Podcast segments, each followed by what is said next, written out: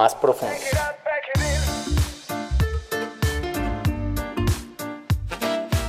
Cuando Jesús habla, todos sabemos que se trata de algo más allá de lo humano. William Barclay. Damas y caballeros, quiero darles una cordial bienvenida a nuestro devocional del día de hoy y vamos a estar reflexionando en el libro de Lucas capítulo 4, versículo 31 al 37. Dice así, Descendió Jesús a Capernaum, ciudad de Galilea, y les enseñaba los días de reposo, y se admiraban de su doctrina porque su palabra era con autoridad.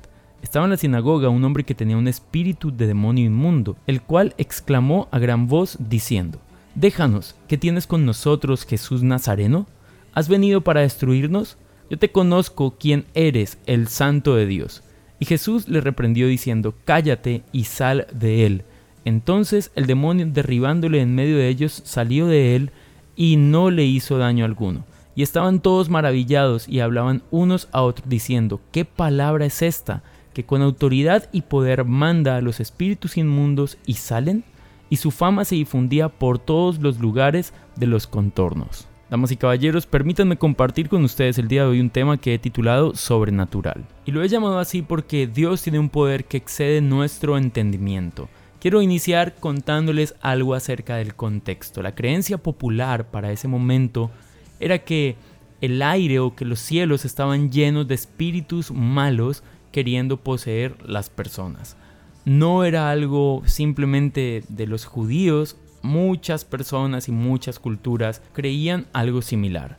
De hecho, la cultura egipcia creía que había 36 partes del cuerpo que podrían ser poseídas por un demonio. Entonces había 36 demonios, uno para cada parte del cuerpo. Por esto decían que las enfermedades o la locura o la sordera o cualquier otra cosa que estuviese eh, funcionando mal en el cuerpo pues era un asunto demoníaco. Ahora, no sé si tú crees o no en esto. La verdad no es lo más importante en el mundo cristiano creer que los demonios existen y que pueden dañar la vida de las personas. Si lo crees, bueno, no hay problema y si no lo crees, tampoco hay problema. No vamos a hacer un devocional basados en los demonios porque no se trata de eso. Vamos a hacer un devocional basándonos en la autoridad sobrenatural de Jesús. Y déjame decirte que me parece impresionante la autoridad de Jesús, así como las personas que estaban en este momento allí que quedaron así atónitos, wow, con la boca y los ojos abiertos.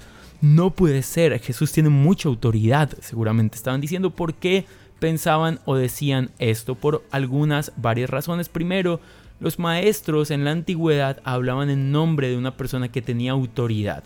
Es decir, un maestro decía, como fulano de tal dijo, hoy yo digo esto.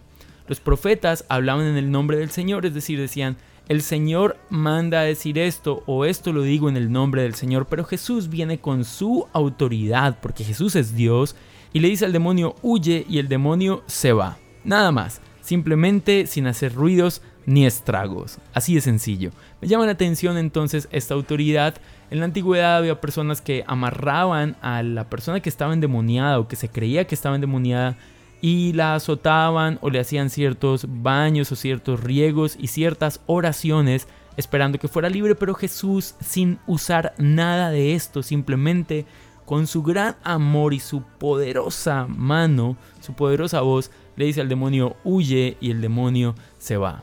Mira, quiero decirte algo, lo sobrenatural siempre nos va a generar a nosotros algo de incomodidad, seguramente miedo, seguramente algo de temor, porque es algo desconocido, algo que nosotros simplemente no podemos controlar. ¿Sabes qué quiero decirte? Debe haber algo más grande que ese miedo o ese temor y es la confianza en Dios. ¿Te imaginas? Alguien que con una sola palabra puede hacer huir un espíritu maligno. Wow, eso me parece interesante porque no necesitamos un montón de cosas, un montón de ritos o de palabrerías porque Dios está con nosotros. Y si Dios está con nosotros no hay nada que temer. Esto me lleva a la siguiente idea y es la confianza. Cuando pienso en esto simplemente puedo confiar y sentirme tranquilo porque sé que mi vida, que la vida de mi familia está cuidada por Dios.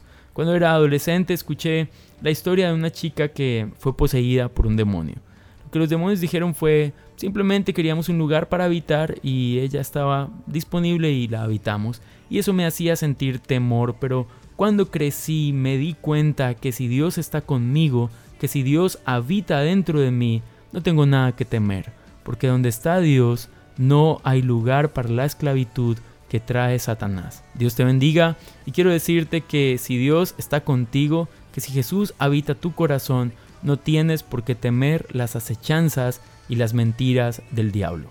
Que estés súper bien y que tengas un muy, muy feliz día. Chao.